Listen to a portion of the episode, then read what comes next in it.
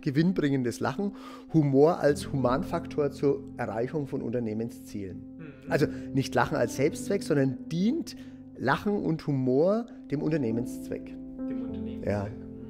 Mit der Feststellung, ja.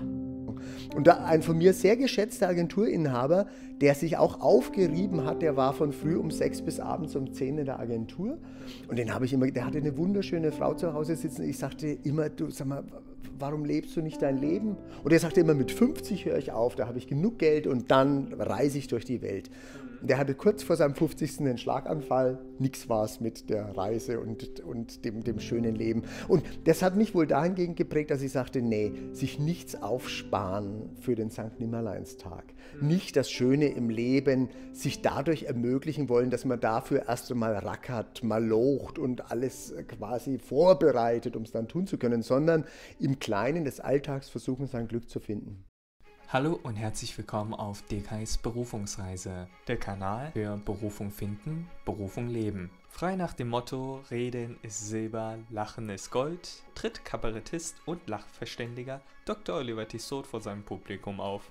Mit seiner Mischung aus Motivation und Kreativität bringt er das Wesentliche treffend auf den Punkt und verblüfft seine Zuhörer durch geistreiche Wortspiele und Pointen. Der studierte Soziologe und Kommunikationsdesigner schrieb seine Doktorarbeit zum Thema Humor in Zeiten der Weltwirtschaftskrise. Auf Grundlage dieser Arbeit entwickelte sich sein Bühnenprogramm. Bekannt wurde er durch seine Auftritte in der TV-Sendung Fastnacht in Franken im Bayerischen Rundfunk. Zudem hielt er einen unvergesslichen Vortrag auf Gedankentanken.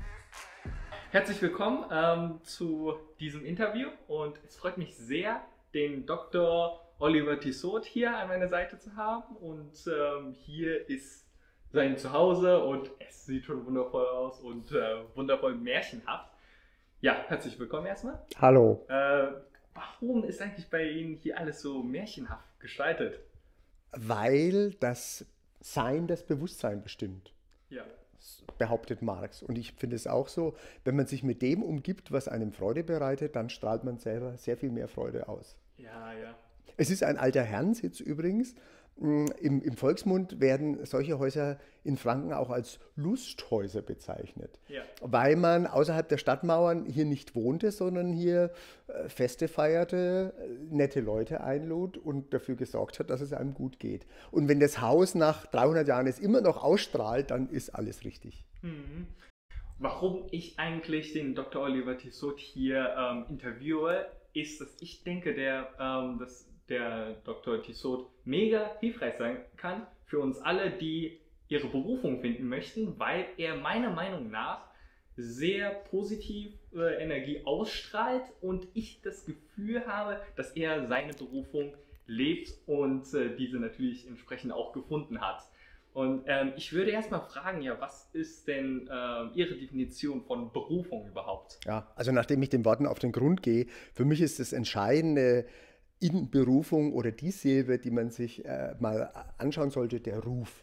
Hm. Also in Beruf und vor allem in Berufung der Ruf. Ja. Wann ruft man, wenn man Kommunikation aufnehmen möchte? Ja. Rufen tut man dann, wenn man auf sich aufmerksam macht oder wenn man will, dass mit einem kommuniziert wird. Mhm. Insofern ist für mich Berufung etwas, was einen Widerhall erzeugen soll. Berufung empfinde ich für etwas, wo man sinnstiftend, sinnvoll für andere und sich selbst etwas tut, was einen Energie kostet, aber genauso viel Energie bringt. Mhm. Es gibt einen Forscher, der hat den Begriff Flow eingeführt. Flow ist äh, etwas, was man nicht im Urlaub erlebt, wenn man alle fünf gerade sein lässt, sondern Flow erlebt man in einer großen Herausforderung. Bergsteiger, der in der Wand hängt und weiß, jeder falsche Griff kann das Leben kosten. Mhm. Oder ein Chirurg, der ein anderes Leben gerade äh, quasi zu Ende oder verlängern kann. Die erleben Flow-Erlebnisse, wenn ihr gesamtes Talent und ihre Fertigkeit gefragt ist. Berufung in Erfüllung ist, wenn man etwas findet, wo man sowas erleben kann. Mhm. Man hat keinen Hunger, keinen Durst, man empfindet die Zeit nicht mehr, weil man so in der Materie ist, dass es einen beseelt. Mhm. Also kann es auch unterschiedliche Berufungen geben? Es kann im Leben mehrere Berufungen geben, die können sich auch verändern. Mhm. Gott sei Dank. Mhm. deswegen lebt man ja, damit man Veränderung wahrnimmt. Ja. Wenn alles ab einem Zeitpunkt gleichförmig weiterlaufen würde, würde es sehr langweilig werden.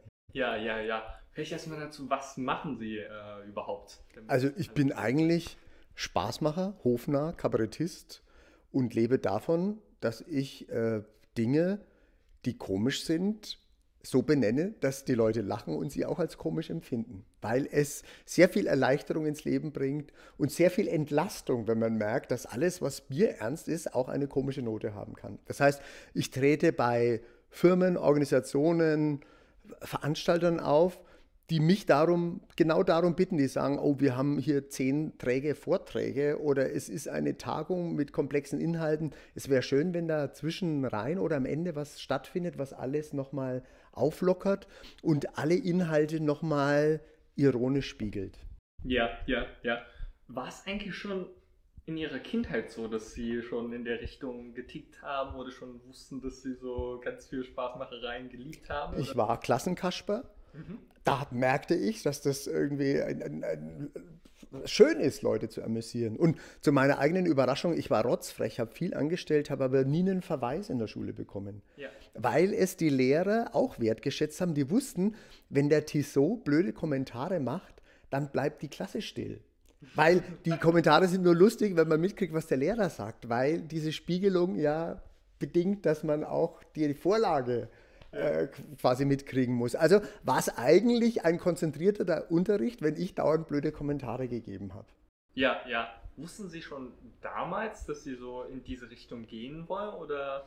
Es ist, ich glaube, bei mir sicher damit begründet, ich habe einen älteren Bruder, der die Pflichten des Stammhalters erfüllt hat. Das heißt, der hat was Anständiges studiert, der war sehr gut in der Schule. Und um die Aufmerksamkeit meiner Eltern auf mich zu ziehen, musste ich ja irgendwas anderes machen. Das ja. heißt, in die Fußstapfen meines Bruders zu treten, wäre weniger sinnvoll gewesen, als zu sagen, dann mache ich mal was ganz anderes. Ja. Und ich hatte auch Narrenfreiheit, weil das Augenmerk meiner Eltern sicher mehr auf meinem Bruder lag.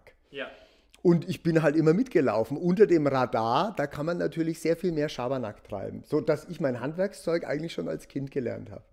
Ah ja, aber wann wussten Sie, dass Sie auch das als Handwerkszeug nutzen wollen für Ihr ähm, Einkommen?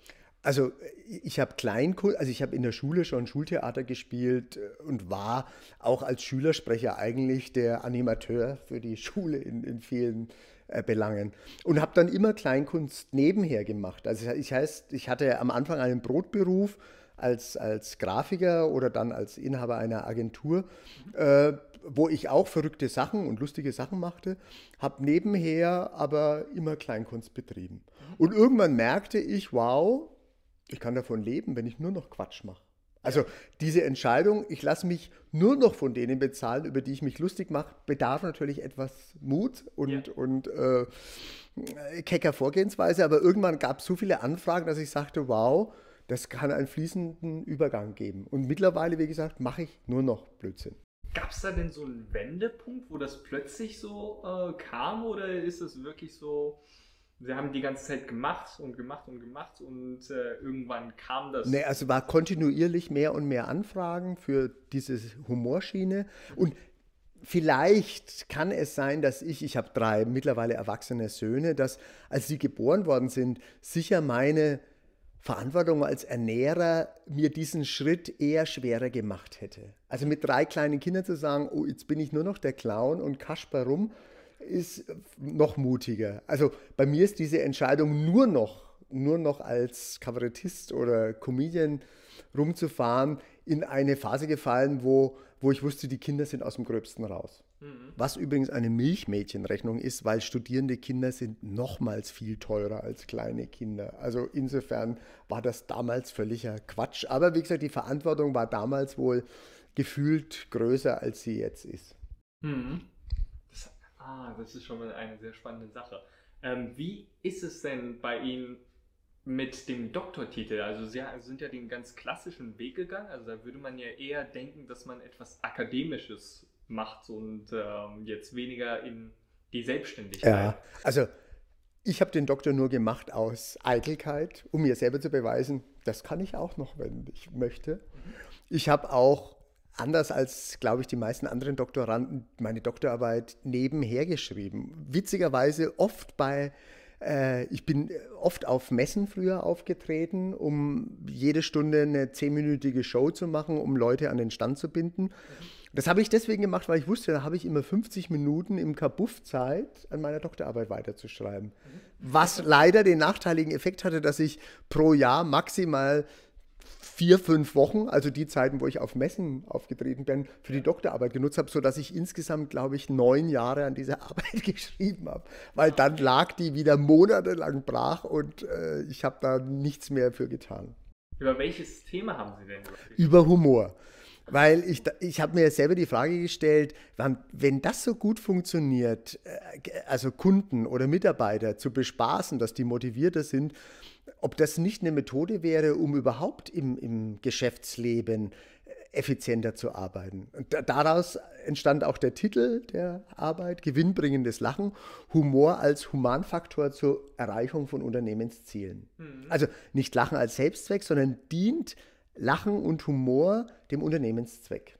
Dem Unternehmenszweck. Ja. Mhm. Mit der Feststellung, ja, und es könnte sehr viel mehr gelacht werden. Gerade wir Deutschen, wir versuchen ja mit einem preußischen Arbeitsethos eher das Gefühl zu vermitteln, erst die Arbeit, dann das Spiel wenn der Chef reinkommt, dann hören wir lieber auf mit den Faxen, sonst sieht es so aus, als würden wir nicht arbeiten. So, wenn gelacht wird, ist man kreativer, ist man leistungsfähiger und bereiter, weniger krank, es passieren weniger Fehler. Also es hat, was, was alle Studien weltweit zeigen, nur positive Effekte. Ja, ja, ich kann mich noch daran erinnern, äh, weil ich äh, in China aufgewachsen bin für eine Zeit lang da habe ich die ganze Zeit gelacht, weil die Lehrer es mochten und es kam gut rüber. Da kam ich äh, hier in Deutschland an und ich habe weiter so gelacht. Aber die Lehrer, die fanden es überhaupt nicht lustig. Irgendwann hatten sie sogar zu mir gesagt, ja, warum lachst du? Lachst du über mich oder was ist denn da so lustig?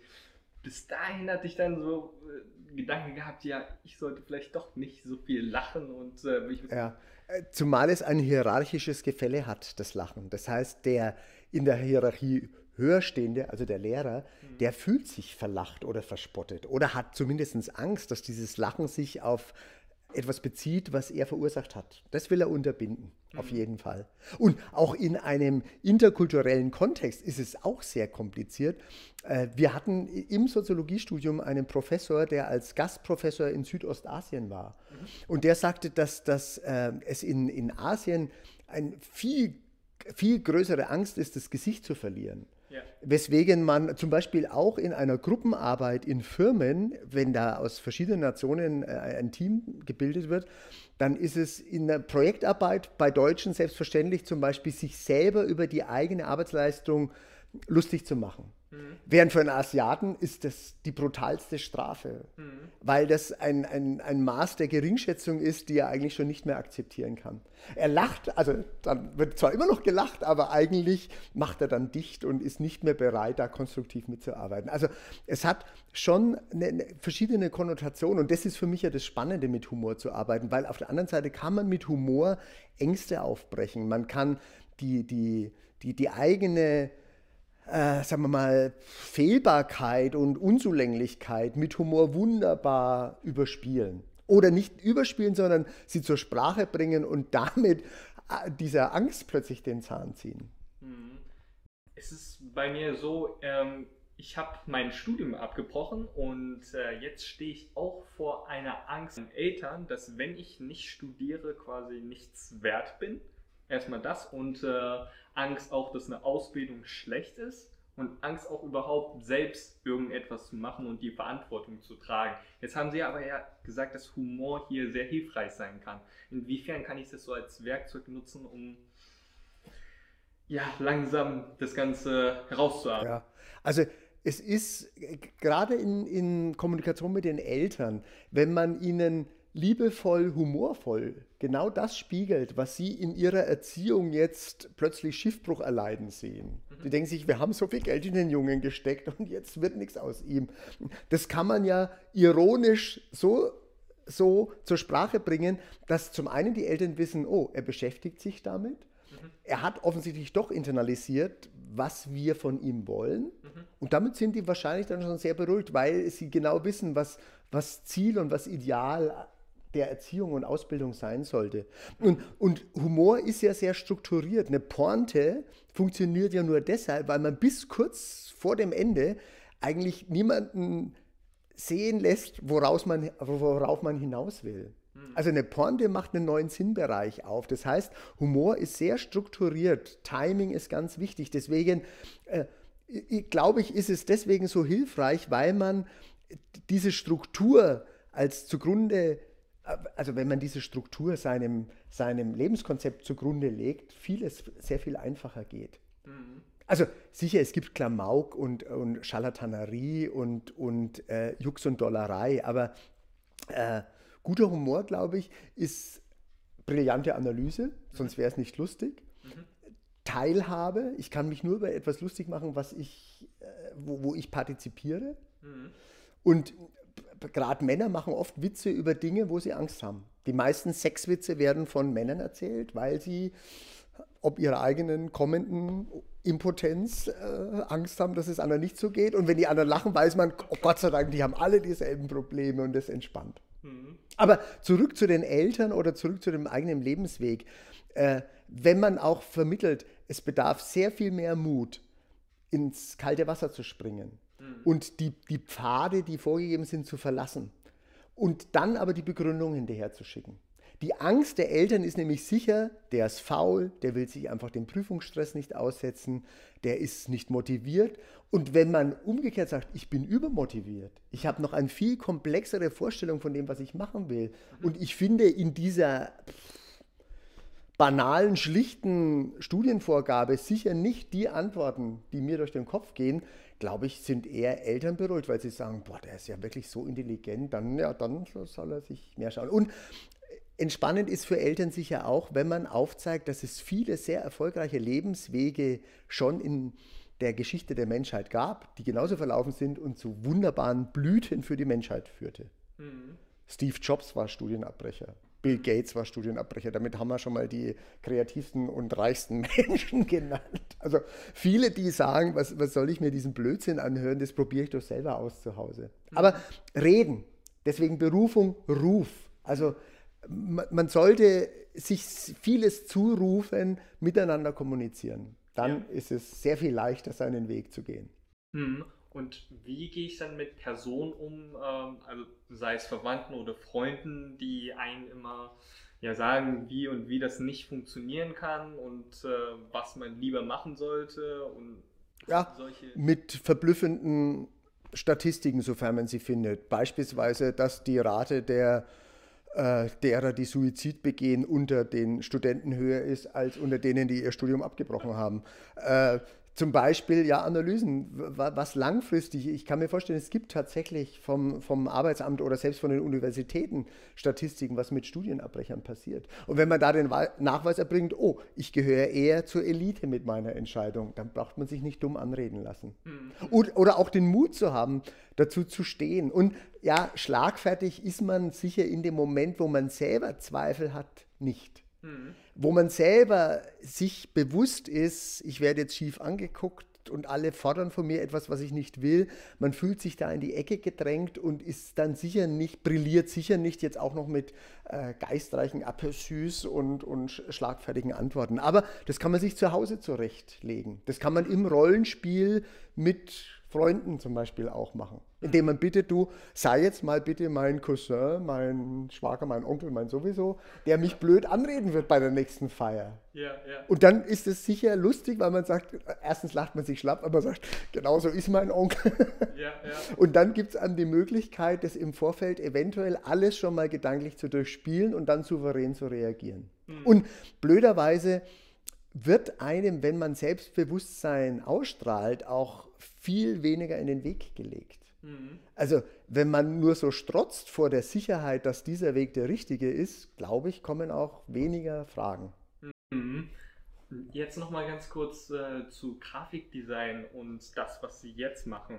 Ähm, haben Sie beides gemocht oder war das so, dass Grafikdesign wirklich nur so eine Einkommensquelle? Nein, das war genauso Hingabe, also da hatte ich genau solche Flow-Erlebnisse, bin eingetaucht in die Arbeit und fand das äh, so schön, dass wie viele Selbstständige man das auch an der Grenze der Selbstausbeutung betreibt. Ne? Also dass man, wenn der Kunde sagt, super, gefällt mir, trotzdem noch selber sagt, nein, da mache ich jetzt noch den letzten Schliff, weil ich es für mich selber mache. Also für mich war immer der Anspruch, ich möchte es alles so machen, dass ich es in einer Referenzmappe gerne zeige und stolz drauf bin und sage, schaut mal, was oder die Vorstellung, dass ich als Opa mal meinen Enkeln zeigen werde, was ich als Grafiker gemacht habe und mir denke, schau mal, da war irgendwie wenig Müll dabei, sondern das ist ganz ordentlich. Ja, ja, würden Sie sagen, dass beides so Ihre Berufung wäre oder ist nur eine Sache von den beiden Ihre Berufung? Es ist ja gar nicht so unähnlich. Es geht beides in den kreativen Bereich. Mhm. Es geht beides in, in die Möglichkeit für ein komplexes Problem eine einfache Umsetzung zu finden. Grafikdesign ist für mich nichts anderes als, als visuell eine Hinleitung zu etwas zu geben, was Interesse ködern, hm. Neugierde wecken, Aufmerksamkeit schaffen soll und im besten Falle dazu dient, dass dann wieder der Ruf, also Kontakt aufgenommen wird, dass man sagt, oh, das interessiert mich, da will ich mehr wissen oder das Produkt will ich kaufen oder die Dienstleistung will ich in Anspruch nehmen. Und Humor ist auch alles rausschälen, alles weglassen. Es gibt in der Werbung den Unique Selling Point. Also was ist das einzigartige Verkaufsversprechen? Was ist das ja. Alleinstellungsmerkmal? Ja. Und Humor ist genau dasselbe. Allen Krempel weglassen. Also zu gucken, was, was war das Widersprüchlichste, was war das Skurrilste, was war das Lustigste, was kann ich da jetzt draus nehmen, um eine skurrile Pointe zu schmieden. Also von der, Her von der Vorgehensweise oder von der Recherche sehr ähnlich und von dem Glücksgefühl, das es auslöst, für mich auch identisch. Nur der Stress ist anders. Als Grafiker habe ich oft mir Nächte um die Ohren gehauen. Das war ein anderer Stress, führte zu Verspannungen, wenn man stundenlang vor dem Computer sitzt und, und photoshoppt bis zum Umfallen. Jetzt stehe ich meistens auf der Bühne, habe da eine halbe Stunde totalen Stress. Mhm. Äh, ich schwitze auch wie ein Schwein, weil es höchste Konzentration ist, ja. weil ich alles in dem Moment ohne Zettel, also erinnere, rezipiere, in Verbindung bringe, dabei gleichzeitig spreche, um den Nachschub aus den eigenen Synapsen zu holen. Also das ist wie Hochleistungssport. Mhm. Aber Eustress, keine Verspannung, sondern ich bin danach gesünder als vorher. Also auch das ist eine Feststellung, wo man Berufung merken kann, wenn man sich nicht freut, krank zu sein, weil man endlich die Arbeit sein lassen kann, sondern wenn man, obwohl man krank ist, zur Arbeit geht, weil sie einem Spaß macht und weil man danach tatsächlich wieder fitter ist. Ja, ja. Dann merke ich, oh, ich habe einen sehr schönen Beruf. Ja, ja, wahrscheinlich ist es nicht das Richtige, wenn man im, äh, an das Radio denkt. Äh, Mittwoch, ja, endlich äh, die Hälfte der Woche durchgeschafft, bis zum Wochenende nur noch zwei, drei Tage. Ja, ich glaube, das ist auch ein Anzeichen, wo ja. ich Und da muss man sich, man muss, also ich möchte die Verdienste der Gewerkschaft hier in Deutschland keinesfalls schmälern, aber dass man, also Marx, der Erfinder der Idee der Ausbeutung und der entfremdeten Arbeit, der, der hat sicher dazu beigetragen, dass in unseren Köpfen verankert ist, dass Arbeit immer etwas ist, wo man sich prostituiert, seine Leistung für etwas zu geben, was mit einem selber nichts zu tun hat. Auch die Diskussion um Work-Life-Balance, das heißt, man muss Arbeit und Leben in Balance halten, wo ich sage, äh, Arbeit ist Leben. Also äh, nichts Schöneres, als wenn ich mit der Arbeit all das verbinden kann, was das Leben ausmacht. Ich meine, ich bin in der glücklichen Lage, ich muss zur Arbeit meistens dahin fahren, wo die Leute zur Freizeit hingehen. Mhm. Viele Veranstaltungen sind in wunderbaren Hotels, in fantastischen Locations, in Destinationen, wo man sonst zum Urlaub hinfährt. Mhm. Also ich und ich arbeite in einem Umfeld, wo die Leute fröhlich sind, weil es Alkohol und was zum Essen gibt. Also da ist schon eine sehr entspannte Atmosphäre. Deswegen möchte ich mir nicht anmaßen zu sagen, was ich sage, ist Maßstab für andere. Aber ich muss sagen, ich habe wunderbare auch, auch äh, Eindrücke und Erlebnisse, die in, im Beruf stattfinden. Mhm. Berufung sollte also, von, wenn man seine Berufung sucht oder wenn man, wenn man wie Sie in, in einer Entscheidungsphase ist, wo es sagt, wo soll die Reise in meinem Leben hingehen, mhm. gucken, ob es dann die Möglichkeit gibt zu sagen, kriege ich nicht alles, was für mich wichtig ist, sinnstiftend ist, unter einen Hut. Mhm. Und vielleicht eine prägende Erfahrung von mir auch als Grafiker habe ich viel als Freelancer für große Agenturen zugearbeitet. Mhm. Die dann immer sagten, wir brauchen noch einen, einen völlig durchgeknallten Entwurf, mach du den mal. Den durfte ich dann als Externer machen. Und da ein von mir sehr geschätzter Agenturinhaber, der sich auch aufgerieben hat, der war von früh um sechs bis abends um zehn in der Agentur. Mhm. Und den habe ich immer, der hatte eine wunderschöne Frau zu Hause sitzen. Ich sagte immer, du sag mal, warum lebst du nicht dein Leben? Und er sagte immer, mit 50 höre ich auf, da habe ich genug Geld und dann reise ich durch die Welt. Mhm. Der hatte kurz vor seinem 50. einen Schlaganfall, nichts war es mit der Reise und, und dem, dem schönen Leben. Und das hat mich wohl dahingehend geprägt, dass ich sagte, nee, sich nichts aufsparen für den St. Nimmerleinstag. Mhm. Nicht das Schöne im Leben sich dadurch ermöglichen wollen, dass man dafür erst einmal rackert, mal locht und alles quasi vorbereitet, um es dann tun zu können, sondern im Kleinen des Alltags versuchen, sein Glück zu finden. Mhm. Es ist ja jetzt auch so, es, also viele andere Menschen auch, die haben mehrere Dinge, die sie ganz gerne machen und äh, mehrere Dinge, die sie eventuell studieren können. Sie haben eben gerade gesagt, alles probieren unter einem Hut äh, zu stecken. Also es ist aber ja auch so, dass noch sehr viele Dinge, die gar nicht von uns kommen, sondern irgendwo anders uns aufgedrungen äh, worden sind und wir denken, dass es von uns ist. Wie kann man hier diese Unterscheidung machen, um die richtige Entscheidung zu treffen? Also die generell ist die Frage, ob das Studium die richtige Ausbildung ist. Man, man kann ja, wie gesagt, Deutschland ist eine der wenigen Länder, wo man ja Beruf und Studium auch zweigleisig machen kann. Ja. Man kann, wie gesagt, der Fachkräftemangel äh, gibt einem mittlerweile die Möglichkeit, auch mit einem handwerklichen Beruf, also mit einer Lehre, mhm. äh, große Karriere und großes Vermögen anzuhäufen. Mhm. Also diese Entscheidung sollte man vielleicht im, im, Vorfeld treffen. So will ich wirklich pauken? Ist mir dieses theoretische Wissen und ist mir dieser Apparat der Uni überhaupt zuträglich für mein Lebensglück oder nervt mich das? Mhm. Und ich würde die Angst, dass man sagt, ich lege mich fest und ich bin in ein Korsett gezwängt, dieses Korsett ist sicher, dass man sich den Prüfungsregularien äh, unterziehen muss mhm. und dass man sich der Leistungserbringung, die halt an einer Uni stattfindet, dass man sich der immer unterziehen muss. Mhm. Wenn man diese Spielregeln befolgt, glaube ich, hat man nach wie vor die Möglichkeit, in vieles reinzuschnuppern. Mhm. Sicher, als ich noch studierte, als Magister, also da war kein durchgepeitschtes Bachelorstudium in sechs Semestern, sondern äh, da musste man ein paar Scheine im Grundstudium machen und dann konnte man, glaube ich, so lange bummeln, wie man wollte, um das äh, Studium abzuschließen. Mhm. Und heute ist es schon alles auf Effizienz und geringstmögliche Verweildauer getrimmt. Und, und äh, ich weiß nicht, wie oft ich mein Studienfach hätte wechseln können, bevor irgendwann mal die Uni gesagt hat, so jetzt ist aber Schluss mit lustig, jetzt geht das nicht mehr.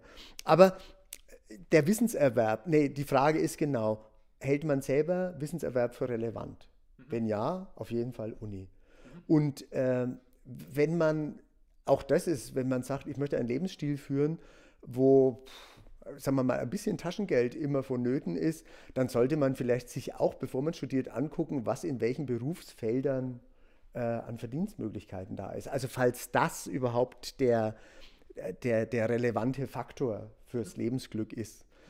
Und da ist es leider so, Studien weltweit zeigen, dass der, das Anhäufen von Geld überhaupt nicht glücklich macht.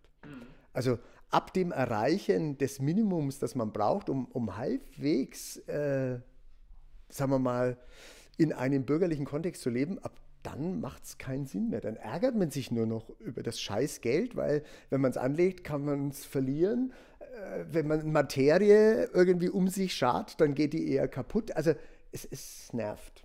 Deswegen ist die Frage, wohin soll es gehen? Und wenn man sich dessen bewusst ist, also wenn man von hinten her das Pferd aufzäumt, dann ist es vielleicht auch entspannender, weil man weiß, es ist eigentlich scheißegal, was ich studiere. Mhm. Ich bin in der glücklichen Lage, sagen zu können, dass all das, was ich im Studium gelernt habe, heute irrelevant für meinen Beruf ist. Mhm. Aber das ist das Wichtige, ich habe gelernt, wie ich lernen kann. Mhm. Das ist für mich, also Leute fragen mich, mich so oft, sag mal, wie schaffen Sie es, einen sechsstündigen Tag nochmal im Kopf Revue passieren zu lassen und dann auch noch Pointen zu schmieden und das Ganze lustig zu verpacken. Ja, ich schreibe mit, ich mache mir Randnotizen, ich mache Querverweise, also das, was ich im Studium in einer Geisteswissenschaft quasi als Handwerkszeug mitbekommen habe. Mhm. Und das kann Lust bereiten zu sagen, wow, ich lerne im Studium eventuell, wie ich 200 Seiten von einem Tag auf den anderen lesen kann. Super Reading, gar nicht Zeile für Zeile lesen, wie man sich Überblicke verschaffen kann und trotzdem eine, eine Menge mitnimmt. Und wie man auch den Mut hat, selber einfach aus verschiedenen Quellen sich so einen, einen eigenen Gedankenkosmos zu schaffen. Mhm. Dafür finde ich Studium nach wie vor Gold wert. Und blöd, wenn man nur studiert des Faches wegen. Ich rate immer, schau dir die Leute an, die mhm. da unterrichten. Mhm. Die Menschen sind viel ausschlaggebender. Jemand, den man schätzt und jemanden, den man Hochachtung entgegenbringt, für den lernt man viel lieber als für so einen Blödmann, den, der einen nervt jede Woche. Also würde ich sagen, lieber etwas Zeit investieren, sich vorher die Professoren angucken, die, die wissenschaftlichen Mitarbeiter, an Schnuppertage gehen, die Uni sich von außen angucken und sich erst dann einschreiben, wenn man weiß, das Fach ist nicht so wichtig, aber die Leute sind hier cool. Mhm. Meine Söhne übrigens haben alle ihre Studienfächer danach ausgewählt, erstens, wie groß ist der Ort? Mhm. Ist es eine kleine Campus-Uni? Trifft man abends in der Kneipe Kommilitonen? Mhm. In einer Großstadt wie Wien ist das unmöglich. Da gibt es einfach tausende von Kneipen. Also die Wahrscheinlichkeit, da jemanden zu treffen, äh, mit dem man gern sprechen würde, ist unwahrscheinlicher als in einer Kleinstadt mit einer mhm. Uni, wo man weiß, es gibt nur drei Studentenkneipen. Mhm. Da ist das Leben und sich zusammenraufen ganz anders. Mhm. Das war ausschlaggebend und ich glaube, alle drei haben erstmal was studiert, wo sie wussten, da ist einer meiner Schulfreunde in meiner Nähe.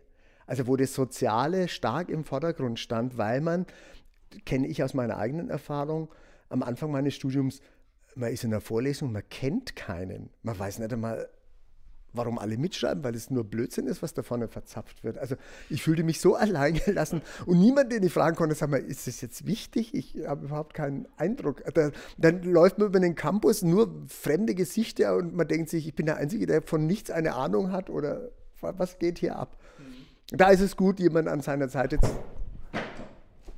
zu haben, der einen tröstet, wenn das Handy umfällt. Also, dass die soziale Komponente im Studium, finde ich, auch wichtig ist, jemanden an seiner Seite zu haben, der einen trösten kann, der einen begleitet. Ob als Freund, die Eltern in der Nähe, Verwandtschaft in der Nähe oder irgendjemand. Und wie gesagt, es macht großen Sinn, den, den Professor, die Professorin nicht nur als jemanden zu sehen, der Lehrstoff vermittelt, sondern im besten Fall als Mentor, als Ratgeber, als väterlichen Freund, als Wegbereiter. Mhm.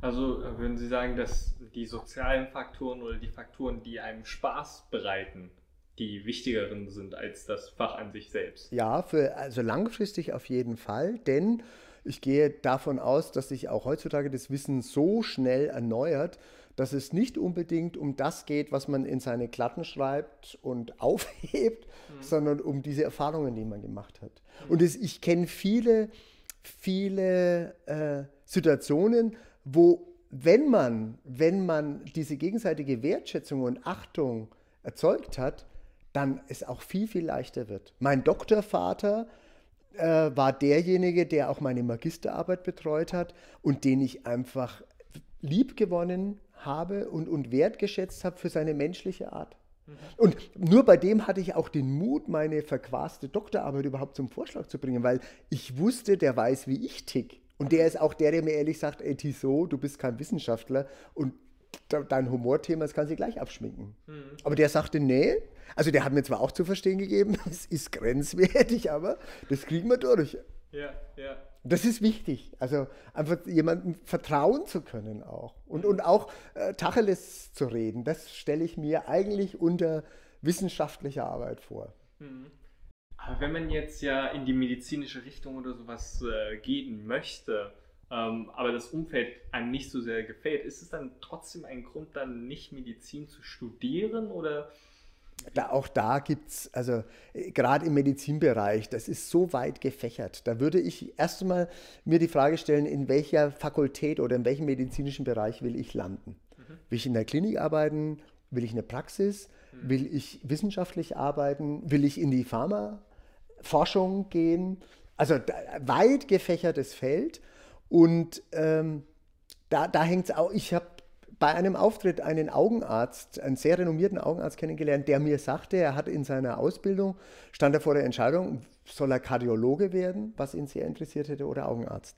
Und seine, seine Entscheidung war, als Kardiologe sterben mir auch viele weg, weil das Herz einfach teilweise nicht reparabel ist. Und er sagte, als Augenarzt, das sehen eigentlich alle besser. Ich kann viel mehr Menschen glücklich machen. Und es war ihm wichtig auch, dass er sagt, oh, alle lieben mich, weil sie plötzlich wieder sehen. Mhm. Das ist für ihn das soziale Schmiermittel, also ist er Augenarzt geworden. Mhm.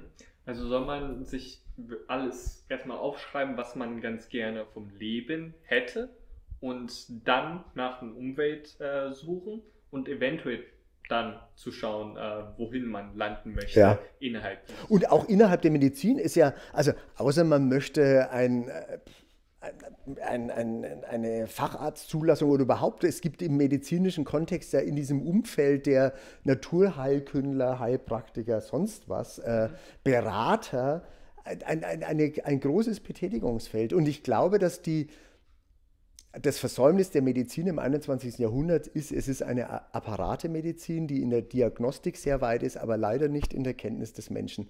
Das heißt, die Anamnese und das, das, das Reinfühlen, was fehlt dem eigentlich, das wird von der Schulmedizin immer weniger erbracht, auch immer weniger honoriert. Ein normaler Arzt kriegt für das Arzt-Patientengespräch, glaube ich, kann er so drei Minuten ansetzen. Mhm jede Minute, die er mehr investiert, sagt die Kasse ja selber schuld. Mhm. Was Wahnsinn ist eigentlich, weil in einer zunehmend älter werdenden Bevölkerung ist die Sehnsucht nach Ansprache die große. Mhm. Und wenn bei uns nur noch mit einem gesprochen wird, wenn man die Krankheit vortäuschen muss, wundere ich mich nicht, wenn wir immer kränker werden wollen, weil das die einzige Rechtfertigung dafür ist, dass sich überhaupt jemand mit mir beschäftigt. Mhm. Und wie kann man aber diese Sicherheit auch bekommen, dass die Entscheidung von einem selbst die richtige ist, weil beispielsweise jetzt, wenn man Medizin studieren möchte, aber herausgefunden hat, dass seine Interessen oder das Umfeld beim Heilpraktiker deutlich besser ist um, oder beim Rettungsdienst oder was weiß ich, irgendetwas anderes, aber das dann entsprechend was ganz anderes ist und das Gewissen einfach ein bisschen hängt. Ja, deswegen nur Sachen studieren, die einen tatsächlich interessieren. Weil die Gefahr besteht immer, dass man sagt, das war irgendwie eine Sackgasse. Es ist aber nur eine Sackgasse, wenn das gewonnene Wissen nicht für einen selber wertvoll war. Mhm. Also wenn man nur etwas studiert, weil man sagt, und damit möchte ich einen Beruf ergreifen und dann feststellt, nee, das interessiert mich ja gar nicht, also weder als Mensch noch für meinen beruflichen Werdegang, ja, dann würde ich sagen, dann waren es in den Sand gesetzte Jahre mit verlorener Zeit. Während wenn, wie in meinem Soziologiestudium, ich war mir am Anfang des Studiums schon bewusst, ich werde niemals als Soziologe irgendwo arbeiten, aber mich interessiert brennend, worum es da geht. Und ich bin scharf drauf, die Autoren zu lesen mhm. und einzutauchen in das für mich Wichtigste, nämlich wie Gesellschaft funktioniert. Äh, und für mich war auch der Doktortitel nur insofern interessant, weil ich mir dachte, ja, als Comedian und Spaßmacher mit Doktortitel, da komme ich vielleicht in Firmen rein, die sagen, na, wir brauchen keinen Quatschmacher. Oh, aber ein promovierter Quatschmacher, das klingt schon interessanter. Ja, ja. Wann würden Sie denn eigentlich sagen, haben Sie Ihre Berufung gefunden? Ab welchem Zeitpunkt war das so, wo Sie also, wenn man wie ich das Glück hatte, Eltern zu haben, die einen geliebt haben, egal was man gemacht hat. Und die mich auch geliebt haben, wenn ich Gedichte, die ich für die Schule auswendig lernen musste, schon zu Hause vorgetragen habe, kostümiert. Ich habe alle Gedichte in der Schule nur kostümiert vorgetragen in einer szenischen Inszenierung. Und meine Eltern schon gelacht und sich gefreut haben, das war für mich so eine das tat so gut, einfach zu wissen, ich kann meine eigenen Eltern amüsieren und bespaßen. Und die sagen nicht, hopp, das ist peinlich, was du da machst, lass das, sondern im Gegenteil, die haben mich bestärkt in dem, was ich getan habe. Also habe ich eigentlich da meine Berufung schon gefunden, weil ich merkte, wow, es macht nicht nur mir Spaß, sondern ich gewinne Wertschätzung, Liebe und Respekt von den Menschen, die mir am wichtigsten sind, damals meine Eltern. Hm. Heute vielleicht immer noch meine Mama, mein Papa ist leider gestorben, aber meine Mama ist für mich immer noch der wichtigste Kritiker, glaube ich. Mhm. Also Sie haben es daran erkannt, äh, dass Sie ganz viel Spaß dabei hatten und noch Anerkennung. Ja, genau. Das ist, es ist sehr viel leichter im Leben, wenn man, wenn man nicht gegen jemanden arbeiten muss. Vor allem, wenn man etwas tut, wo die Eltern dagegen sind, wo der Partner dagegen ist, wo die Familie dagegen ist. Es kostet ungemein viel Kraft. Mhm. Und das ist aber leider auch eine Lebenserfahrung. Es gibt ganz viele Bereiche, gerade in der Medizin, wo statt miteinander mit Ellbogen gegeneinander gearbeitet wird ich habe Einblick in so viele Prozesse und Abläufe in, in, im, im Berufsleben, wo ich mir denke, das ist ein Wahnsinn, wie Marketing gegen Vertrieb arbeitet oder die kaufmännische Leitung der Klinik, äh, einer Klinik gegen die Chefärzte. Also wie da einfach nicht versucht wird, gemeinsam das Beste zu machen, sondern wo jeder sein Süppchen kocht und sich freut, wenn der andere mal Schiffbruch erleidet mit irgendeinem Projekt. Und da muss man einfach auch einschätzen können, wie viel Energie habe ich wofür. Bin ich ein Mimöschen, das sofort den Kopf einzieht, wenn Kritik kommt? Oder liebe ich eine, eine Auseinandersetzung und will mich da auch behaupten? Das ist für die Berufswahl sehr viel entscheidender. Also würde ich auch im Medizinbereich einfach angucken, wie gehen Homöopathen miteinander um, wie gehen Chefärzte miteinander um, mhm. wie gehen Oberärzte miteinander um, sich mal einschleichen in eine Weihnachtsfeier, in eine Klinik, um einfach Leute mal dazu zu bringen, Tacheles zu reden, mhm. wie glücklich sie sind. Ja. Und da ist es so, das Pflegepersonal, das den meisten Patientenkontakt hat, die die meiste Arbeit am Patienten eigentlich aufgebürdet bekommen, sind die, die am schlechtesten bezahlt werden, sind die, die am wenigsten Wertschätzung für diese Leistung kriegen, weil es heißt, ihr seid ja nur die, die postoperativ dann sich um das Unwichtige kümmern. Also da muss man einfach gucken, will man überhaupt in so einem System mhm. arbeiten? Oder will man nicht lieber Dinge behandeln, die nicht akut sind? Also wo man nicht sofort zum Messer greifen muss und jemanden in den OP schieben. Mhm. Wenn da so zwei Dinge gegeneinander sprechen, also wenn das Umfeld nicht das Perfekte ist, wo man studiert oder Ausbildung macht, aber das, was danach ist, definitiv das ist, was man gerne möchte. Also ähm, den, beispielsweise nehmen wir das mit den Oberärzten, man möchte Oberarzt werden und den Umgang als Oberarzt mit Oberärzten oder die Tätigkeit des Oberarztes gefällt einem sehr. Wie hat man da eigentlich abzuwägen? Oder was wäre Ihre, Ihre Methode da abzuwägen? Also man muss sich bewusst sein, wenn man den Weg gehen will mit dem Ziel Chefarzt, dass das ein dornenreicher Weg ist. Das ganze System funktioniert in meinen Augen nur deshalb mit massivster Ausbeutung, weil alle nach oben schielen. Alle sagen, ich lasse mir blöde Schichten einteilen und ich werde schlecht bezahlt und ich muss den ganzen Mist machen, weil wenn ich Glück habe, werde ich dann Oberarzt und wenn ich dann noch mehr Glück habe, werde ich Chefarzt. Und bis ich dahin komme, erdulde ich schlechte Bezahlung, wenig Familienleben, weil ich durch diese Schichten eigentlich kaum planen kann, wann ich zu Hause bin. Und man muss sich auch bewusst sein, okay, man, man muss wissenschaftlich einiges auf dem Kasten haben, man muss veröffentlichen neben der Arbeit. Dazu braucht man eigentlich eine renommierte Klinik. Das heißt, man muss von vornherein seinen ganzen Lebensplan äh, danach abwägen, habe ich ein soziales Netzwerk, das mich weiterempfiehlt? Kann ich es meiner Familie, meiner Freundin, meiner Partnerin zumuten, dahin zu gehen, wo ich die größten Berufschancen habe? Ich kenne Oberärzte, die nach Greifswald gegangen sind, um einen Chefarztposten zu kriegen und wo die Kinder und die Frau nicht amüsiert waren, quasi da im letzten Zipfel Deutschlands erst einmal ein paar Jahre fristen zu müssen. Also das muss man alles mit in die Waagschale werfen. Und ähm, wenn man aber weiß, das ist ein starker Traum, der wie ein Magnet jetzt schon Zugkraft hat, dann scheint es ja das Richtige zu sein. Mhm. Dann klingt es schon nach Berufung. Also mhm. dann ist auch eine Vorstellung. Und dann wird man, glaube ich, auch jede Möglichkeit, wo man merkt, das sieht danach aus, als würde es mich auf meinem Weg weiterbringen, mhm. würde man auch ergreifen. Mhm. Und wenn man jetzt nur eine Richtung hat oder sowas hat, was man ganz gerne verfolgt. Also wenn äh, junge Menschen jetzt sagen, ja, ähm, ich bin interessiert an sozialen Medien und äh, mag es äh, tagtäglich dazu posten und vielleicht ein ähm, bisschen Follower zu bekommen oder sowas in der Richtung. Und das ist das, was sie sehr gerne mögen und sehr gerne tun. Ähm, wie inwiefern kann man dann daraus äh, seine Berufung kristallisieren? Also kann man da auch so sagen, ja, das ist das, was ich liebe, um da zur Berufung zu gelangen?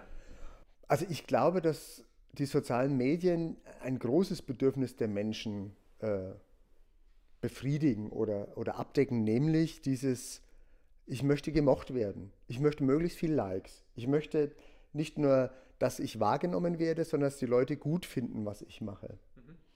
Dazu wird ja immer skurriler. Äh, junge Menschen, die sich halb oder ganz ausziehen und posen, in der Hoffnung, dass es Wertschätzung gibt, halt für nur eine visuelle Darbietung. Äh, es ist für mich erschreckend, wie viel, wie viel junge Menschen sich einem optischen und modischen Diktat unterwerfen, weil sie sagen, das ist die Eintrittsbedingung in eine Welt, wo ich äh, geliebt, gesehen, gehört werden möchte. Die also für mich, ich würde ja selber sagen, wer sich auf die Bühne stellt und Applaus haben will, äh, Psychologe würde sagen, der leidet wahrscheinlich unter einer Profilneurose. Also der will ja immer im Rampenlicht stehen und Applaus. Also ich würde sagen, mein Anspruch danach ist vielleicht sogar größer als der anderer Menschen. Das Gute ist aber auch, dadurch bin ich nicht äh, der Versuchung, unterliege nicht der Versuchung, das auch in den sozialen Medien tun zu müssen. Weil ich sage, wenn ich abends auf der Bühne stehe und die Leute zeigen mir, dass es ihnen gefällt, habe ich so viel Wertschätzung und bin so in Watte gepackt, dass ich nicht um weitere Anerkennung buhlen muss. Mhm.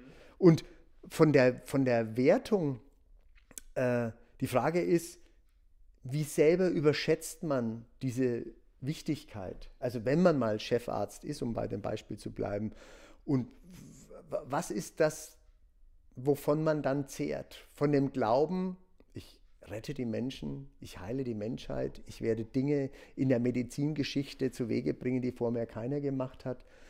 Und äh, man muss sich bewusst sein, ja, wenn einem ein Ziegel auf den Kopf fällt, dann macht halt ein anderer an der Stelle weiter. Mhm.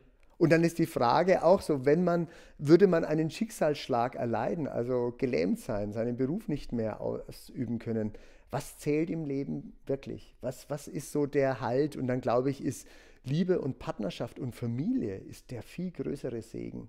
Mhm.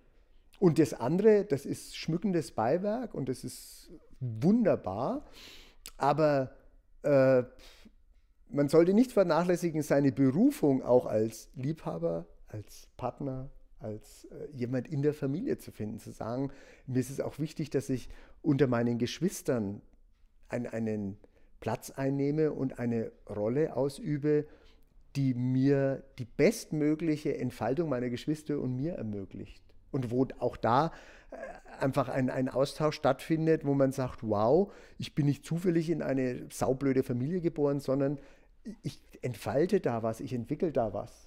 Nochmal zu, äh, zurück zum äh, Berufung finden. Und zwar, wenn man jetzt nichts hat, was man direkt so ganz lieb macht und äh, wenn man gar keinen Plan hat, was man machen sollte, man ist ein ganz normaler Durchschnittsmensch mit Durchschnittsnoten und alles ist Durchschnitt und man scheint ein ganz durchschnittlicher Mensch zu sein. Wie kann man da vorgehen, um ein Stückchen näher seiner Berufung zu kommen? Oder das heraus? Ja, also ich würde mich auch als durchschnittlichen Menschen bezeichnen mit etwas mehr Mut, der mir aber durch meine Eltern vielleicht gegeben worden ist. Die, also jeder Mensch, glaube ich, ist befähigt, Dinge zu tun, die ihn zu einem wunderbaren, liebenswerten Menschen machen. Und, und auch wenn, wenn jemand sagt, im Beruf will ich auch gar nicht. Ich möchte weder eine führende Rolle einnehmen, noch zu viel Verantwortung für andere Menschen übernehmen noch überhaupt für irgendwas in, in, in Verantwortung gezogen werden, dann glaube ich, gibt es trotzdem genug Plätze. Die Frage ist für mich, ist man bereit, Leistung zu erbringen? Ist man bereit, sich für das, was man dann da trotzdem tut, sich äh, so einzubringen, dass es der Sache am meisten dienlich ist? Wenn man sagt, nee, selbst das, ich kenne, ich kenne auch Menschen, die sagen, nee, ich bin eher der Querulant und Quertreiber. Ich bin eher der, der bremst, statt Gas zu geben. Mhm. Äh, wenn, wenn man sich dessen bewusst ist, ist die Frage, ob man dann nicht auch seinen Platz so einnehmen kann, dass er für einen zumindest dann sinnstiftend ist. Die, die Berufung äh, sehe ich, vielleicht auch, weil ich Soziologie äh, studiert habe, vor allem darin, dass ich sage, wenn es einen Nutzwert nicht nur für mich, sondern für einen weiteren oder einen zweiten, dritten, vierten Menschen, für eine ganze Gruppe oder für eine große Menge irgendwann hat, ja dann bingo, dann schöner kann es ja wohl kaum laufen. Mhm. Also dass es einen Nutzenwert für sehr viele andere Menschen hat. Ja. Ähm, aber wenn man jetzt wirklich noch gar keine Ahnung hat und ähm, so auch nicht weiß, was, also man ist wirklich in der Situation, wo man keine Unterstützung hat von außen, wo man nicht an sich selbst glaubt, wo man wirklich nur denkt, man ist absoluter äh, Durchschnittsmensch, kann nichts Besonderes, ist nichts Besonderes. Wie kommt man daraus, um jetzt Mut zu fassen, um irgendeine Sache überhaupt auszuprobieren? Das ist das richtige Stichwort, genau. Ausprobieren ist da genau. Der erste Schritt ist ein kleiner Schritt. Ausprobieren heißt für mich in die Bereiche reinschnuppern, von denen man glaubt, dass sie einem gefallen könnten. Das heißt, Praktika annehmen oder Hilfeleistung anbieten, um Einblick gewinnen zu können. Mhm. Teilweise reicht es vielleicht auch schon, sich einfach nur theoretisch damit auseinanderzusetzen, sich Filme anzugucken, die mit diesem Berufsweg oder mit diesem Zweig zu tun haben, um einfach zu merken, schwingt da was? Identifiziert man sich mit irgendeiner Person? Kann man sich vorstellen, dass man da gerne sitzen würde, dass das etwas ist, wo man sagt, wow, da kann ich mich identifizieren, da wäre ich stolz drauf. Also das, das, passiert ja im Kopf, dass man Bilder hat, dass man anfängt zu träumen, wie sich das anfühlt und ob das gut oder schlecht ist. Mhm. Ich, ich würde aber immer den, wir leben Gott sei Dank in einer der wenigen Ländern der Erde, wo, wo man in der sozialen, ich möchte nicht Hängematte sagen, weil das klingt schon so, als wäre man Schmarotzer oder faul, aber ich glaube, man kann sich bei uns auch erlauben zu sagen, ich will mich völlig ausklinken, um erstmal zu gucken, wer ich bin. Mhm. Sicher mit scharfer Sanktion der Eltern und mit sicher, das kostet wohl noch mehr Überwindung, weil man wird dafür wahrscheinlich nur angefeindet. Mhm. Da, auch da gibt es Bücher von Menschen, die mit 10 Euro in der Tasche anfangen, die Welt zu durchreisen und, und einfach sagen, ja, spannend ist, zu gucken, geht es überhaupt oder ich bin auf Hilfe angewiesen. Das ist nicht beschämend, auf Hilfe angewiesen zu sein. Es ist nicht beschämend äh, zu sagen, ich bin, ich weiß überhaupt nicht, wer ich bin, was ich bin, worum ich gehe. Um, aber wichtig, dieser Ruf, es zu kommunizieren. Hm. Hilfe in Anspruch nehmen, Förderung in Anspruch nehmen und einfach gucken, wer kommt auf mich zu, was, wo, wo schwingt etwas zwischen Menschen, mit denen ich kann. Hm. Für mich ist weil ich das mit den Praktika angesprochen habe. Ich kenne so viele Menschen, die irgendwo ein Praktikum mal gemacht haben, da wollten sie eigentlich nur Geld im Sommer verdienen und niemals dabei bleiben. Und dann merkten die Leute dort in dem Betrieb, wow, der, der stellt sich ganz geschickt an. Hm. Und plötzlich sind die da gelandet, obwohl es weder ihre Berufsausbildung noch ihr Wunsch war. Aber durch das Soziale und durch dieses sich einbringen und durch dieses Spaß haben an etwas haben sich plötzlich Türen geöffnet, die am Anfang nur dazu dienten, sich einen Urlaub zu finanzieren, nicht mehr. Hm. Würden Sie sagen, dass die Berufung auch entstehen kann? Also vielleicht hm, hat man, als man klein war, irgendetwas besonders gerne gemacht, aber die Berufung ist dennoch was ganz anderes was durch die Arbeit an sich selbst, wenn man dann mehr gelernt hat und diese Tätigkeit die ganze Zeit ausgeübt hat und dann die Liebe dazu entwickelt hat und dann Menschen äh, Wert, ähm, also Wert, äh, erschaffen hat, äh, Wert erschaffen hat für andere Menschen. Ja, ja, ja. Also ich glaube nicht, dass, dass äh, Berufung etwas ist, wo ein, ein Diamant schon in einem steckt, mhm. der nur noch von außen angeleuchtet werden muss, damit er strahlt ich glaube, Rohdiamanten hat jeder in sich. Die muss man irgendwie schleifen und zum Leuchten und Glänzen und Schillern bringen.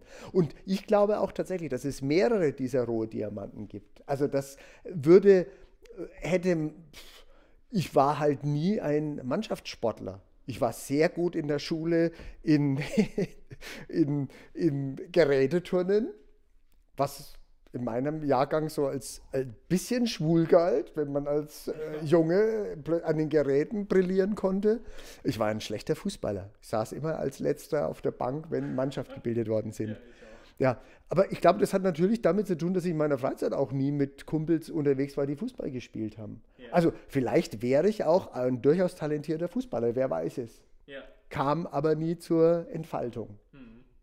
Ist aber auch nicht relevant, weil ich nie sehnsüchtig äh, am Sportplatz stehe und mir denke, oh, wie gern wäre ich jetzt am Feld und würde mit dem Ball spielen. Also wie gesagt, wenn man in sich reinhört, merkt man ja, wo Sehnsüchte sind, wo, wo etwas ist, was einen äh, angeht. Ich kenne viele Leute, die, die im, erst in der Rente anfangen, ein, ein Instrument zu lernen. Mhm. Was sie sicher niemals dazu befähigt, in einem äh, Symphonieorchester mitzuspielen, aber die gehen da drin auf und die machen es mit Liebe und Hingabe. Mhm. Ich kenne viele äh, im künstlerischen Bereich, die am Anfang einen Brotberuf haben und langsam in kleinen Schritten merken, oh, was ich in meiner Freizeit eigentlich am Anfang nur für meinen Freundeskreis machte und dann bei Geburtstagen, weil ich weiterempfohlen worden bin, dass sie plötzlich merken, oh, ich kann auch eine Kleinkunstbühne füllen und dann irgendwann sagen, wow, ich mache jetzt den Absprung. Und wenn man jetzt erstmal geschafft hat, den ersten Schritt zu gehen und wirklich mal etwas auszuprobieren und dann ja so das Gespür gefunden hat, dass es einem passt, dass es Resonanz erzeugt, wie bleibt man da dran? Also, sich nicht entmutigen lassen. Das ist wie, ich glaube, Niederlagen gehören dazu. Ich, äh, es gibt einen amerikanischen Autor, der behauptet, wenn man etwas 10 Stunden äh, 10.000 Stunden gemacht hat, ist man Experte. Das heißt, wenn ich 10.000 Stunden auf der Bühne stand, dann kann passieren, was will. Dann bin ich zumindest so routiniert, dass die Leute merken, dass da was passiert, was in sich stimmig ist und was auch eine Wirkung nach außen hat.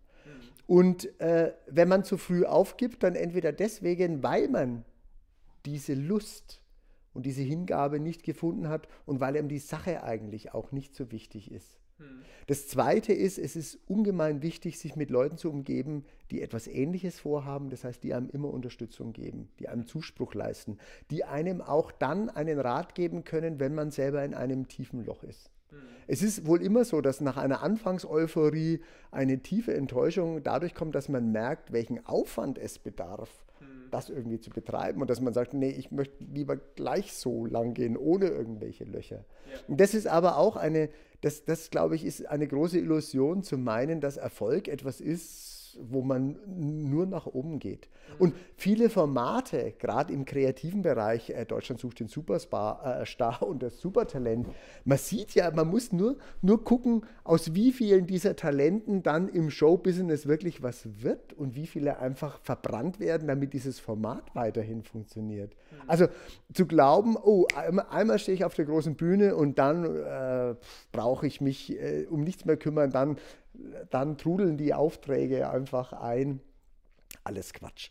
Und äh, im, im nicht äh, künstlerischen Bereich ist es nicht anders. Da ist es, also selbst für einen durchschnittlichen Menschen mit einem durchschnittlichen Beruf gibt es Tage, wo man angepflaumt wird, wo man vom Vorgesetzten äh, Kritik bekommt für eine Arbeit, die einfach nicht äh, in der Qualität war, wie man sich erwartet hat. Mhm. Und das für mich immer, ich habe auch, es, es gibt Auftritte, da kriege ich, soll ich Zugabe machen und ich selber bin aber unzufrieden, weil ich das Gefühl habe, da war mehr möglich an dem Tag. Mhm. Und es gibt umgekehrt Tage, da denke ich mir, wow, ich war gut, ich, ich, das war strukturiert und das war pontenreich und es kommt bei den Leuten aber nicht so an, wie ich mir dachte, dass es jetzt äh, heute zum Superereignis werden muss. Also, mm, und da sage ich ja, es ist tatsächlich sehr vieles von der Tagesform abhängig. Es ist viel von dem Flow abhängig, in dem man sich befindet. Es ist viel von der Souveränität, die man an den Tag legen kann, weil man ausgeschlafen, kräftig äh, ist, der Insulinspiegel stimmt, alles tiptop ist. Und ja, deswegen, wenn man eine lange Strecke, wenn man den Weg bis zum Chefarzt gehen will, heißt es für mich, man muss die Kondition auch mitbringen. Mhm. Berufung allein ohne ich kann, ich kann mir vorstellen, dass es äh, mir Spaß macht, ein Dach zu decken, aber ja, dann muss ich mich erst einmal als Lehrbub blöd anreden lassen und mache erst einmal die Drecksarbeit und bin der, der die Baustelle sauber macht, während andere anderen schon irgendwie unten ihr Bier trinken. Also wenn ich diese zu erwartenden Ereignisse und Erlebnisse und Rückschläge nicht in Kauf nehmen möchte, hm. dann bin ich entweder sowieso falsch hm. informiert. Hm. Das heißt, äh, ich muss eine Enttäuschung hinnehmen und wunderbar in dem Wort Enttäuschung heißt, ich werde von einer Täuschung befreit. Mhm. Nämlich, dass es doch anders ist. Ja, und dann kann ich daraus was machen. Ich kann das einsortieren, mitnehmen, sagen, oh, eine Erfahrung, die mich noch weiter stärkt, dieses weiter zu tun. Ja. Und wenn ich völlig im Zweifel bin, das heißt also, wenn ich wie in einem Kreisverkehr nicht mehr weiß, welche Ausfahrt jetzt die richtige ist, dann würde ich sagen, anhalten. Also dann nicht weiterfahren, weil es verbraucht nur weiter Energie. Dann sich wirklich erstmal nochmal die Karte angucken, wo diese Wege hinführen und dann spüren, was sich gut anfühlt. Mhm. Den eigenen Wahrsager spielen. Mhm. Oder wieder von hinten sich vorstellen, ich, manchmal habe ich so die Vorstellung, wie das ist, wenn ich uralt an einem Tisch sitze und an dem Tisch sitzen meine Enkel und Urenkel und meine liebsten Freunde und alle, die ich noch um mich schare. Und äh, was möchte ich meinen Urenkeln erzählen? Was sind so die, die Dinge, wo ich sage, das ist relevant im Leben? Und äh, was werde ich da von der Arbeit erzählen und welche wichtigen Momente in der Arbeit sind relevant für das Miteinander?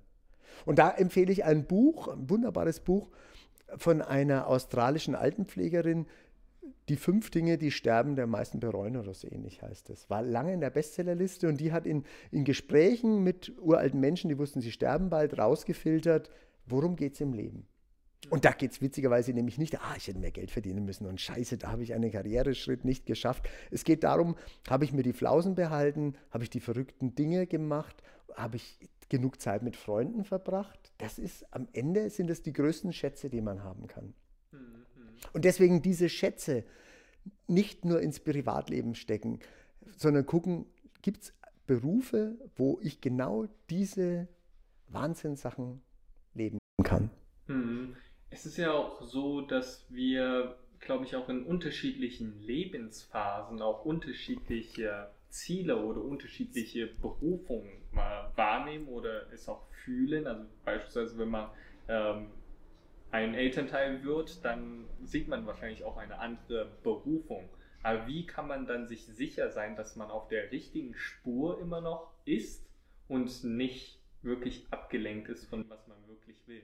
Ja, Tagebuch führen, sein eigenes Glückslevel versuchen auszuloten. Wie viele Gedanken macht man sich über darüber, ob das, was man gerade tut, sinnvoll ist? Wie viele Gedanken macht man sich darüber, wie oft man sich geärgert hat und wie unwohl man sich fühlt und wie sehr man sich neben der Spur fühlt?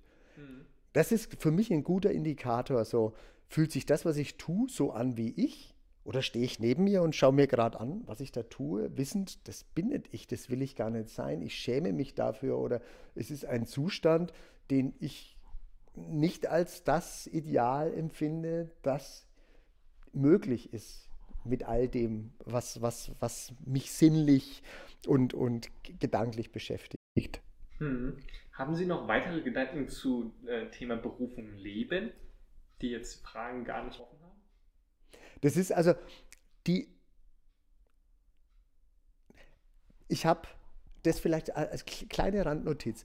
Ich habe, während ich studiert habe, ich fange noch vorher an, ich habe meine Kleinkunstkarriere als Stepptänzer begonnen. Das heißt, ich, ich habe mit, mit, einer Partnerin so kleine Stepptanzshows für Galas gemacht und habe dann, weil man damit gut Geld verdienen konnte, auch Stepptanzunterricht an verschiedenen Tanz- und Ballettschulen gegeben.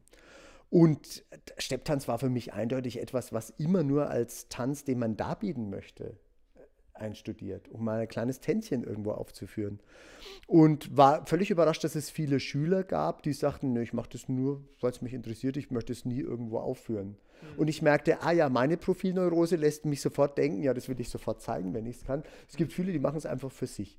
Und dann habe ich mich mit einigen meiner Schüler ja dann auch mal zum Biertrinken verabredet oder bin mit meiner ganzen Gruppe dann nach dem Unterricht noch Eis essen gegangen. Und dann merkte ich, ja, es gibt Menschen, die auch in ihrem Beruf es lieber wollen, dass einer über ihnen sagt, was heute zu tun ist. Hm. Und dass die dann das, was ein anderer zu verantworten hat, einfach macht als Teil eines Größeren. Und die sind glücklich, wenn sie dann in Ruhe gelassen werden, die Arbeit fertig ist, es ist ihnen eigentlich egal, ob das jetzt, man hätte noch anders machen können, weil sie haben es genauso gemacht, wie es ihnen befohlen oder vorgegeben worden ist. Und dann sind die zufrieden und glücklich und, und entspannt. Und für die wäre allein die Vorstellung, auf die Bühne zu gehen mit Material, was man noch nie ausprobiert und nicht tagelang einstudieren konnte, äh, der Super-GAU.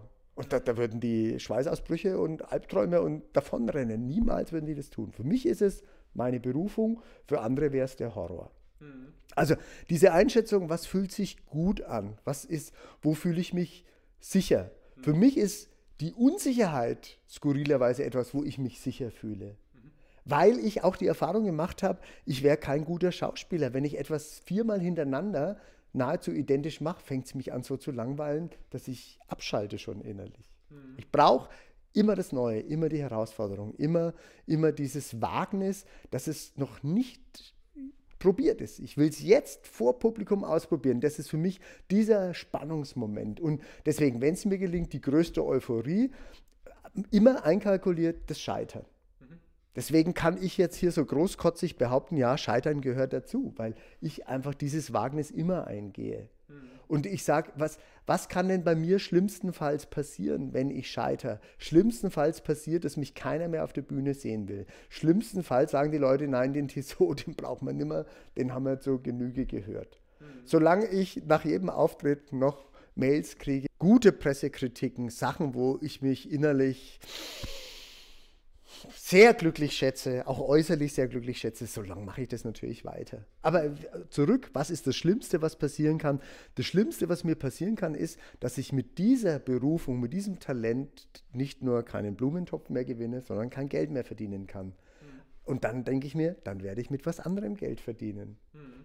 Und dann denke ich mir, solange ich noch gesund bin, einen wachen Geist habe, mache ich mir da keine Sorgen. Mhm. Ich werde vielleicht Abstriche machen müssen. Ich verdiene vielleicht dann nicht mehr so viel Geld wie jetzt. Aber wie gesagt, dank meiner, zumindest nicht meiner eigenen, aber das, was ich gehört und von anderen mitbekommen habe, weiß ich, dass dann äh, es weiter spannend bleibt und dass ich immer weiter auf der Suche nach meiner nächsten Berufung sein werde. Mhm. Kleine Anekdote am Rande, spielt auch mit Medizin. Ich bin aufgetreten auf dem runden Geburtstag von einem Mann, der eine, eine sehr steile Karriere hatte, der äh, schon während des Medizinstudiums äh, im Rettungswagen mitgefahren ist, dann als Notarzt äh, viele Schichten gemacht hat, um möglichst schnell möglichst viel Geld ansammeln zu können. Denn sein Traum war, dass er in Griechenland in einem eigenen Häuschen jeden Tag den Sonnenuntergang sieht und sich dann die Sonne auf den Bauch scheinen lässt. Hat er mit irgendwie Mitte 40 tatsächlich geschafft, hatte so viel auf der hohen Kante, dass er wusste, jetzt muss er nie wieder arbeiten er hat quasi 20 Jahre seines Lebens nur reingebuttert, um das äh, zu schaffen. Was ist passiert? In Griechenland jeden Tag Sonnenuntergang. Es war irgendwann stinklangweilig. Seine Frau und er haben immer mehr dem Alkohol gefrönt und wurden immer streitlustiger, weil es einfach langweilig war. Mhm. So dass er irgendwann sagte, liebe Frau, du darfst das Haus behalten, ich gehe wieder zurück. Und hat ohne einen Cent in der Tasche in Nürnberg sich eine kleine Wohnung gesucht, ist als, äh, als äh, jemand, der Führungen durch die Stadt macht, also wo ich mir dachte, mit dieser Qualifikation, äh, hat eine äh, Friseurin kennengelernt, in die er sich verliebt hat und ist jetzt ein glücklicher Mensch mit wenig Geld und dem Wissen, dass dieser Supertraum in Griechenland im eigenen Haus jeden Abend den Sonnengang zu sehen nicht das Glück auf Erden ist. Hm. Oder zumindest kurze Zeit und dass es dann wuff wieder runtergeht. Hm. Wahrscheinlich ist das Ziel nicht das, was äh, uns unbedingt glücklich macht.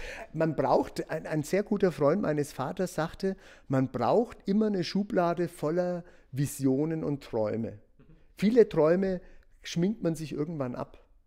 Also je älter man wird und die eigene körperliche Unzulänglichkeit äh, merkt, umso mehr ist klar, im Hochspringen werde ich es nimmer sehr weit äh, bringen und, und, und. Oder äh, auf einen 8000er werde ich nicht mehr gehen. Dafür braucht man dann aber andere, neue Visionen, Ziele, etwas, was einen am Leben hält. Ich äh, erlebe es sehr oft, dass, dass Männer in, nach dem Berufsleben in ein tiefes Loch fallen einer der schrecklichsten ähm, Dinge, die mir mitgeteilt worden sind, dass ich sehr erfolgreiche Männer auf deren Verabschiedung ich aufgetreten bin, die also die kräftig, viril und, und, und stark auf mich wirkten, ein halbes Jahr später beim Rasenmähen der eine tot umgefallen ist und der andere wurde sofort dement, weil die so von, von null, äh, nee, von, von 100 Prozent auf 0 Prozent runtergeschalten haben.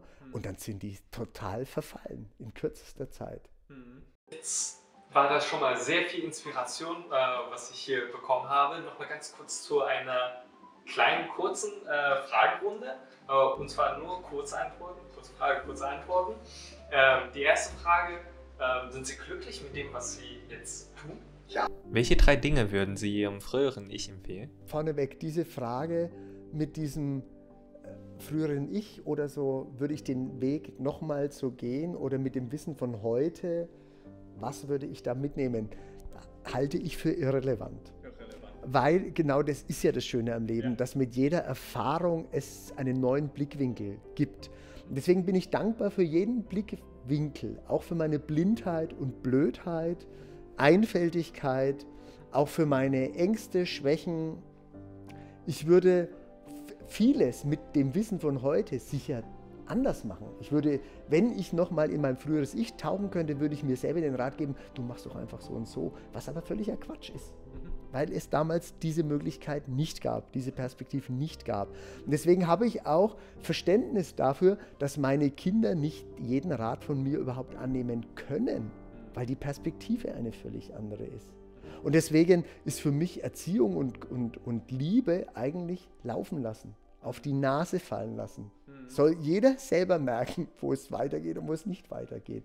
Mhm. Ihn aber auffangen. Also ich würde meine Kinder für Entscheidungen, die ich nicht gut heiße, trotzdem im, im Hintergrund den Support weitergeben. Mhm. Auch wenn ich aus meiner Lebenserfahrung sicher bin, das ist der falsche Weg. Mhm. Aber es ist meine Perspektive. Haben Sie bestimmte Rituale oder Gewohnheiten, die Sie jeden Tag folgen? Es gibt also zumindest was die Berufung anbelangt, in meinem Beruf gibt es tatsächlich so gewisse Dinge, die mir von vornherein eine höhere Souveränität und Sicherheit geben. Das fängt mit der Kleidung an, das ist die Vorbereitung. Ich zum Beispiel habe das Gefühl, dass ich für einen Auftritt ein Minimum an zwei Stunden Vorbereitung brauche, in das Thema einzutauchen. Weil ich sonst zappelig werde. Wenn ich nur noch eine Stunde habe, denke ich, also das sind Rituale oder es sind Gewohnheiten, die ich reflexartig tue, die zu Sicherheit, Entspanntheit und Souveränität führen. Mhm. Ihre Lebensphilosophie in einem Satz? Das ist ein, ein Wortkünstler zu bitten, in einem Satz die Lebensphilosophie zu sagen. Äh, zwei Worte, Carpe Diem. Das halte ich für nach wie vor eine, also genieße den Tag mhm.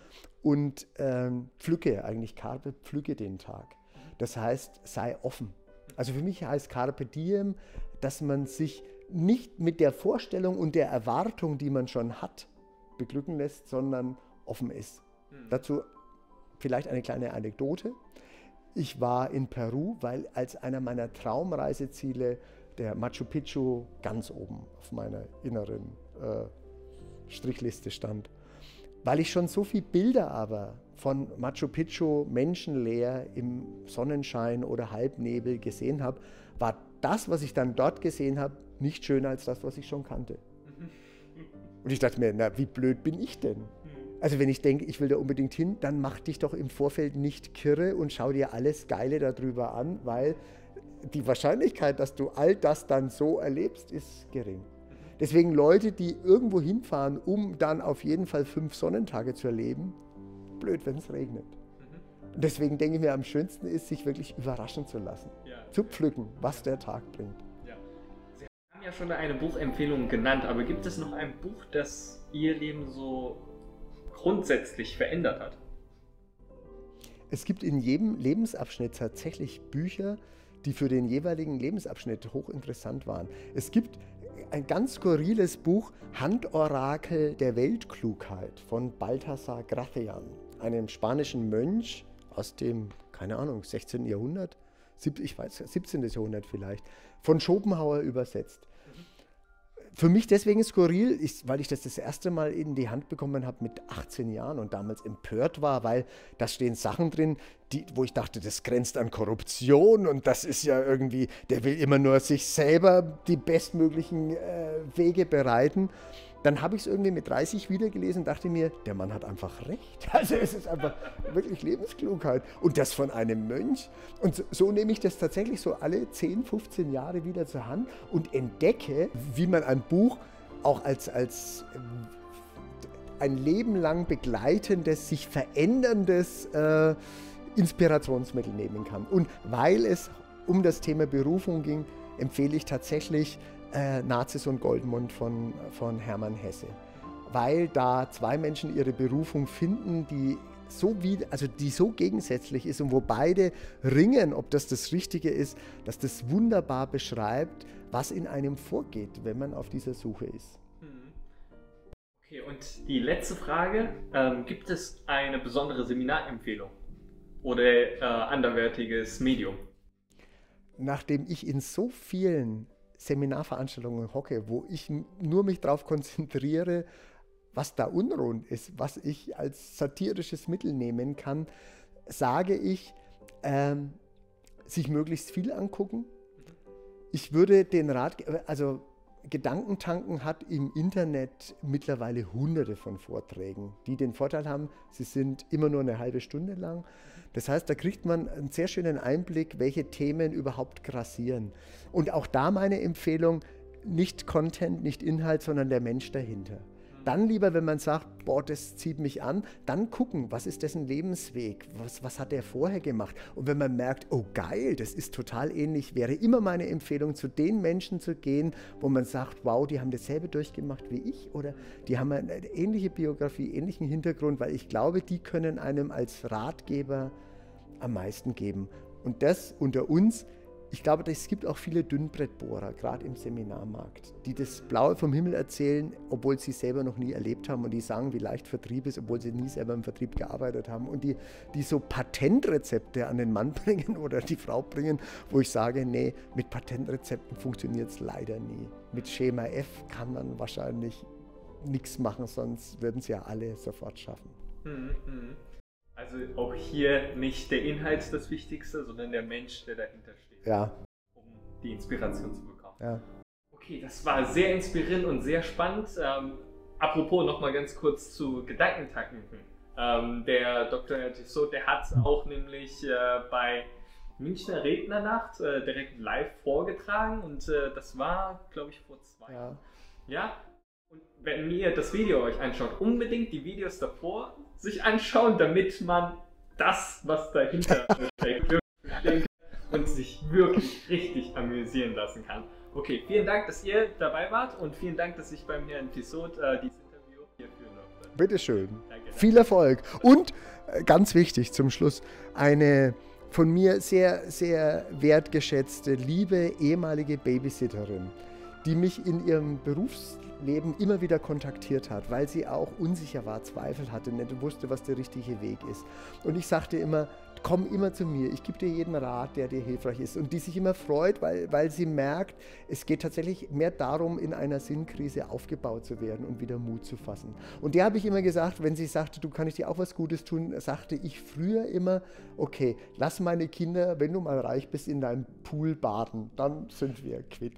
Das heißt, ich freue mich sehr, wenn jemand Erfolg mit dem hat, was an Inspiration gegeben worden ist. Deswegen mein Wunsch, ich möchte mal auch am Pool sitzen, einen Cocktail trinken und mir denken, ja, das alles wurde nur deswegen so viel und groß und schön, weil ich einen kleinen Teil dazu beigetragen habe.